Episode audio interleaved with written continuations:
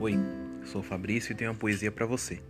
Com amor, com dedicação à querida, por quem eu queria que fosse todo ouvidos, para suspiros e lamentações, nem de um conto de sonhador, mas dos pensamentos de uma mente perdida, que se juntam e formam em uma carta escrita, que se finaliza na frase: Com amor para você.